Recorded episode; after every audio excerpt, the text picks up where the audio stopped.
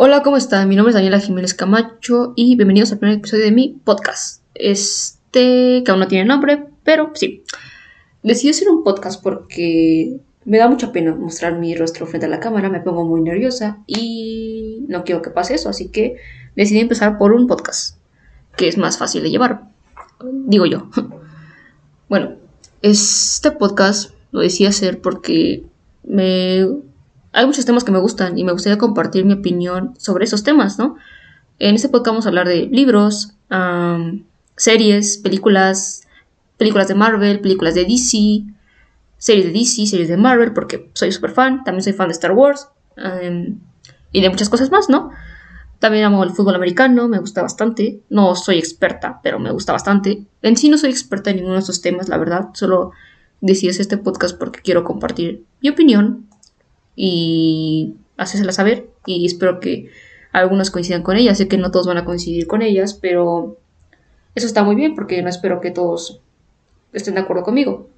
La verdad, en sí este podcast es como para divertirnos, para cotorrear, este, relajarnos, destresarnos, es un ambiente sano, ¿saben? Nada más lo hago porque quiero compartir mi opinión con ustedes y espero que a muchos de ustedes les agrade y que este proyecto progrese. La verdad, espero que sí. Bueno, después de esta pequeña introducción vamos a hablar sobre el tema de hoy, que son mis 10 libros favoritos de la vida. He leído 100 libros en mi corta vida. Tengo 19 años y he leído 100 libros. Pero voy a hablar de mis 10 favoritos de esos 100. Empezando por El Principito. Bueno, El Principito es un clásico de clásicos. Fue escrito por Antoine Saint-Exupéry y trata de este aviador que cae en el desierto y se encuentra un chico. Y este chico le pide que le dibuje un cordero, el aviador le dibuja un cordero como tal, y el chico le dice que no, que no quería eso. Y el aviador se acaba hartando, le dibuja una caja, y al principio le dice, es perfecto, ¿no? Y el principito le va contando sus experiencias por diversos planetas, porque el principito viene de un planeta que es muy muy pequeño, donde él solo tiene una rosa que es demasiado vanidosa, y se harta de ella y empieza a viajar hasta que cae en la Tierra y se conoce, al aviador. Y en sí nos va contando, el libro nos va contando la historia del principito, de cómo recorre los planetas, cómo va aprendiendo cosas, cómo aprende el valor del amor, la amistad eh, y cosas así, ¿no? Hasta que pues trágicamente él fallece. es un libro bastante bonito, creo yo me gustó bastante. Eh, lo he leído tres veces y cada vez que lo leo aprendo una cosa nueva. Cada vez que lo leo me gusta más. Es cortísimo, tiene 100 páginas, pero lo que te deja, lo que te dejan esas 100 páginas es increíble. Es, es un libro que recomiendo mucho a todas las edades, desde que eres niño como unos 10 años hasta que eres un anciano, porque cada vez que lo lees, como que como vas, conforme vas madurando, le vas entendiendo más vas, este, vas entendiendo más las, las enseñanzas y las experiencias y lo que te están contando, ¿sabes? Entonces creo que es un gran libro que toda la gente debe leer. Es hermoso libro. En segundo lugar, o segundo puesto, tenemos a la Princesa Mecánica de Cassandra Clare. Porque sí, aquí igual predicamos la palabra de Cassandra Clare. Le robé la frase a, Claudia, a Claudia Rebooks, así es. Este, Princesa Mecánica es el tercer libro de la trilogía de Los Orígenes, que es la segunda saga, se podría decir, de la saga principal de Casa de Sombras, Los Instrumentos Mortales. Y en esta trilogía seguimos a Tessa, Jem y a Will Herondale. Pero a mí no me gusta Will Herondale, a mí me gusta Jem Carstice. Lo siento a las que amen a Will, pero yo amo a Jem. Bueno, en ese tercer libro seguimos la historia de esos tres, tratando de derrotar a, este Mormind. No voy a hablar mucho por de la de de la trama porque por si no lo han leído no quiero que les dé spoilers, pero sí seguimos este el recorrido de esos tres tratando de como de derrotar a Mormind y restaurar el orden en, en el mundo de los cazadores sombras, en la clave. Vemos varios conflictos, tenemos a Magnus Bane otra vez, que amamos a Magnus Bane. Este, vemos la relación de Willy, Tessa y Jen progresar. Vemos ese triángulo amoroso por fin concluir. Y creo que es lo mejor que ha escrito Cassandra Clare en la saga. O sea, es, mi, libro favorito de Cassandra Clare y mi segundo libro favorito de la vida. Y es el mejor que ha escrito Cassandra Clare, contando. Porque el segundo es Cadena de Oro. También Cadena de Oro es una joya del libro, ¿no? O sea, pero aquí se ve creo que la evolución ya de Cassandra Clare como escritora ya se ve más, más adulta, más, más centrada, ¿no? La historia, mejor hecha. La trama está mejor construida. El villano, el, triángulo amoroso está mejor hecho que el triángulo de la saga, el triángulo de la saga principal. Entonces creo que es un gran libro. El epílogo te deja, te destroza emocionalmente. O sea, el epílogo te deja destruido te deja llorando y con una crisis existencial de que te dura para toda la vida, hasta que encuentras otro libro que te destruya más. Que, si que yo sí lo he encontrado. Pero es un gran libro, deberían de leerlo. Si leen a Cassandra Clare y les gusta la fantasía, deben de leer Casa de Sombras porque es mi saga favorita de fantasía, en serio, uh, supera a Harry Potter y eso que amo Harry Potter. Pero sí, es mi saga de fantasía favorita y recomiendo mucho todo lo que ha escrito Cassandra Clare y obviamente el saga de Sombras. En tercer puesto está Harry Potter y la Piedra Filosofal. ¿Por qué? Porque Harry Potter fue con lo que inicié mi gusto por la lectura. Fue el libro con el que inició todo. Harry Potter hizo que me enamorara de, de leer, ¿sí? ¿Por qué? Porque J.K. Rowling tiene ese poder. Tiene el poder de que te enamores de lo que escribe de la magia. Fue increíble. O sea, leí Harry Potter a los 12 años y fue increíble. Mi mundo se abrió. Fue como. O sea, entrar a Hogwarts, entrar a, a Hogsmeade, a el Callejón de Ayagon, ver esto de las cartas volando, ver el Quidditch, las clases de pociones, de encantamientos. Todo eso te deja maravillado. O sea, a los 12 años dices, wow. Recuerdo que yo, yo o sea, quería estar en Hogwarts, ¿saben? Quería que Hogwarts existiera porque quería ir, o sea, quería aprender. Así Snape me regañara mil veces, ¿no? Pero bueno, hablemos de Harry Potter. Para los que no han leído Harry Potter, que creo que son pocos, trata de este chico llamado Harry, que tiene 11 años, sus padres han muerto y vive con sus tíos y su primo, insoportable. ¿No? Vive con ellos y lleva una vida, pues, no es la mejor, ¿verdad? Lleva una vida común y corriente, se puede decir, aburrida para un niño de 11 años, hasta que le llega una carta del Colegio de Magia y Hechicería Hogwarts. Y bueno, aquí es donde sabemos que Harry es un mago y que tiene que ir a este colegio donde estudian los magos a partir de la de 11 años.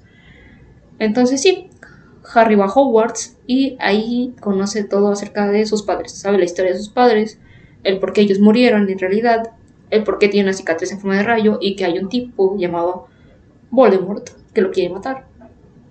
Aquí vemos el, cómo Harry con sus primeros amigos, en qué casa de Hogwarts queda, por si no saben, hay cuatro casas, que es Gryffindor, Hufflepuff, Slytherin y Ravenclaw. Yo soy Slytherin.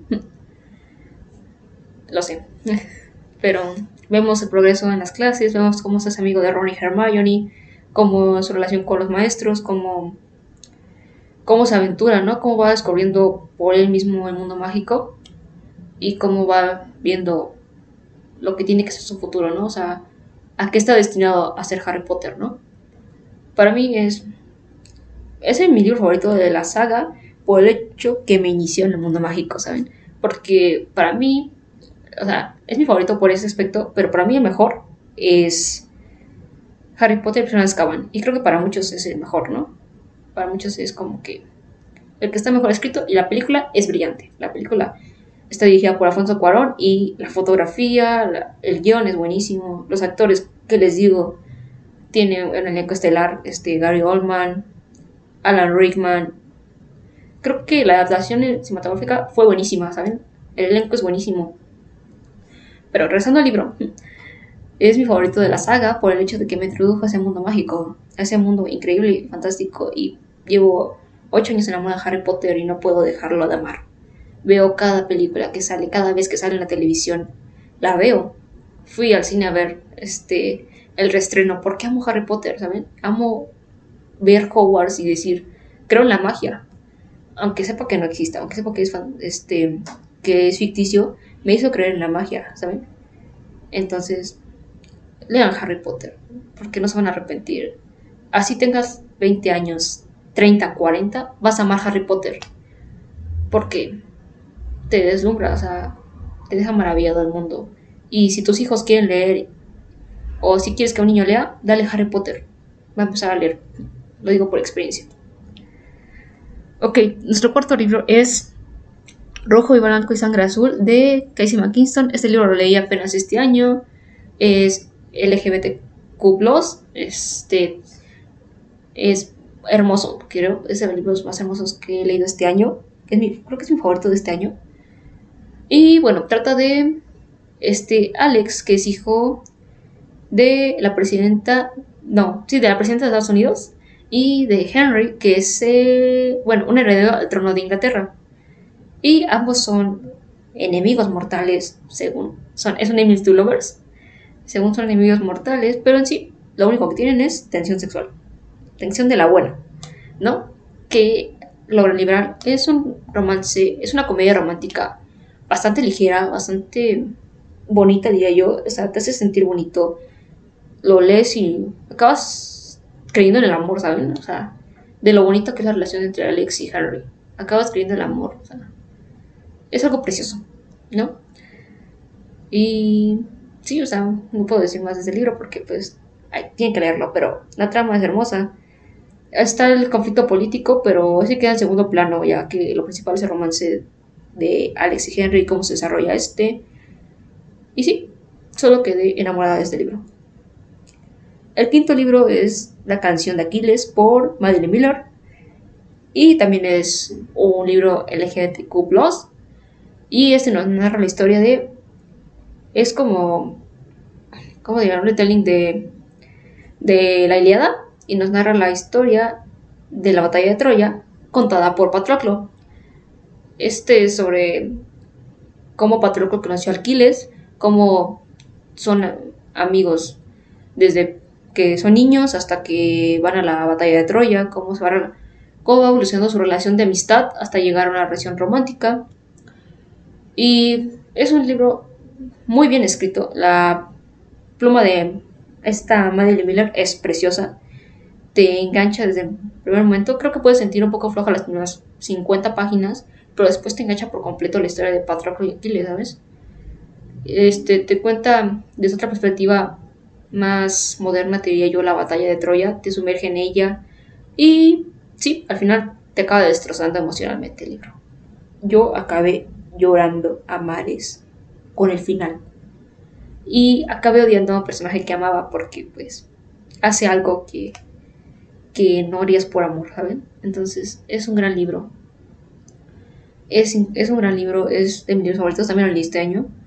Y también está entre mis favoritos de este año. Espero luego hacer un podcast de mis favoritos de este año.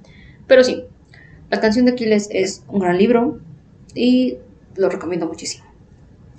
En puesto número 6 tenemos Yo antes de ti, por Yo-Yo Moyes. A lo mejor muchos no han leído el libro, pero sí han visto la película y saben que te destroza. Así lo pondré. Esta nos narra la historia de Will, que. Will Traynor. Que Will es un fanático de los deportes extremos.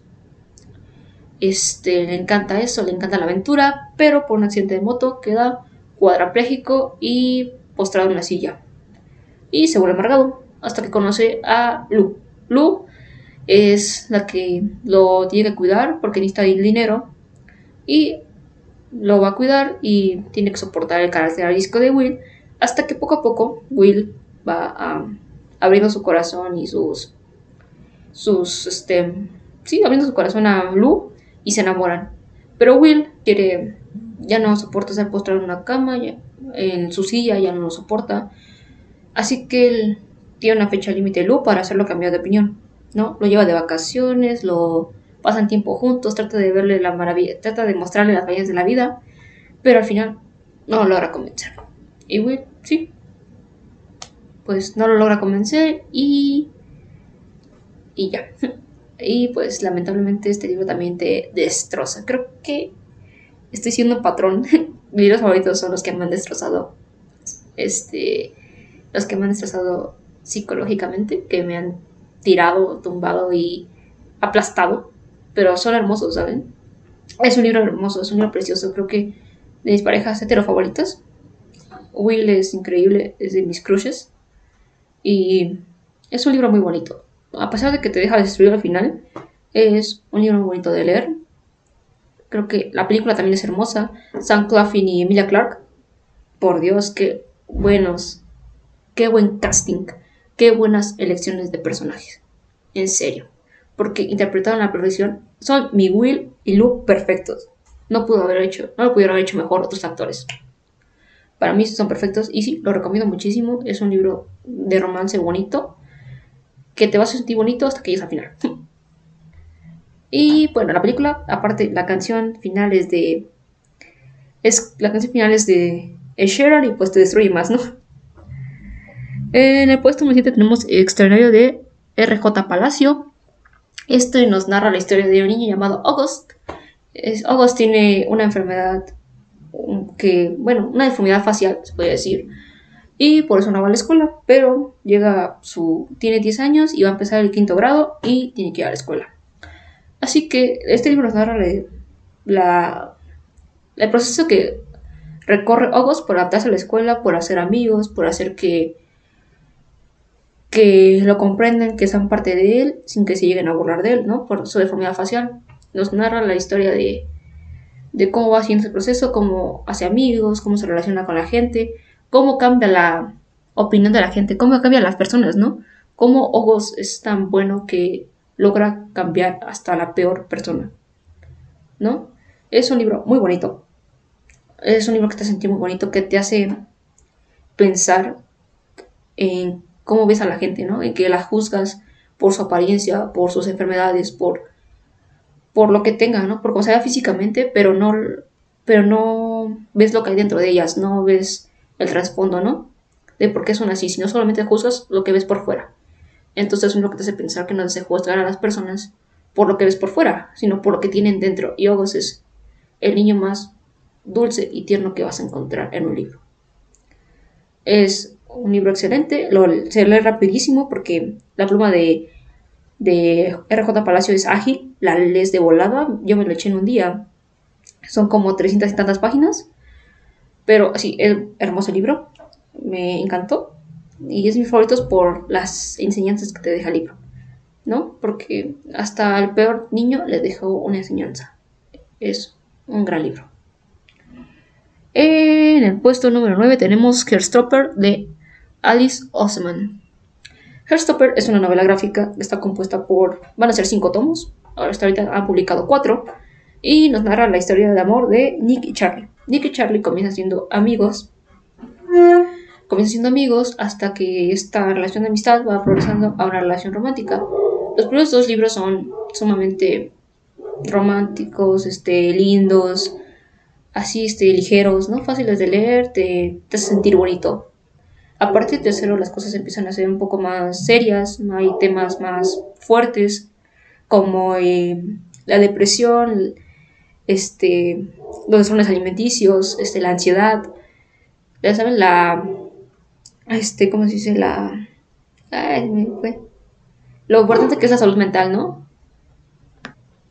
Lo importante que es la salud mental, lo importante que es el psicólogo, que tener a gente que te apoye, que te entienda, tener buenos amigos, es un libro, es una, se puede decir saga porque pues, ya son cuatro tomos, muy bonita. Es una, la relación de Nick y Charlie de las bonitas que he leído. Es hermosa. Ver cómo se apoyan el uno al otro, cómo son incondicionales, cómo un amor adolescente puede ser tan bonito. Y nada, o sea, sé que si lo leen van a sentir bonito en el corazón porque es hermoso. Yo lo leí por recomendación de este, Claudia Reebooks y lo amé. O sea, creo que la mayoría de libros que he leído este año son recomendaciones de ella porque sus gustos coinciden con los míos y sus gustos son hermosos y sus recomendaciones son aún más hermosas, ¿no? Y sí, es un libro muy bonito, como dije. Y sé que a muchos les va a gustar y les va a hacer sentir bonito y creer en el amor. Recomendadísimo.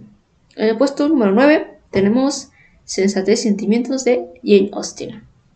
Sí, tenemos un, otro clásico de Jane Austen, es un clásico de amor. Para mí, mejor que Orgullo y Prejuicio. Pero pues a muchos les gusta Orgullo y Prejuicio. En este, pues, ¿Qué les puedo decir de este libro?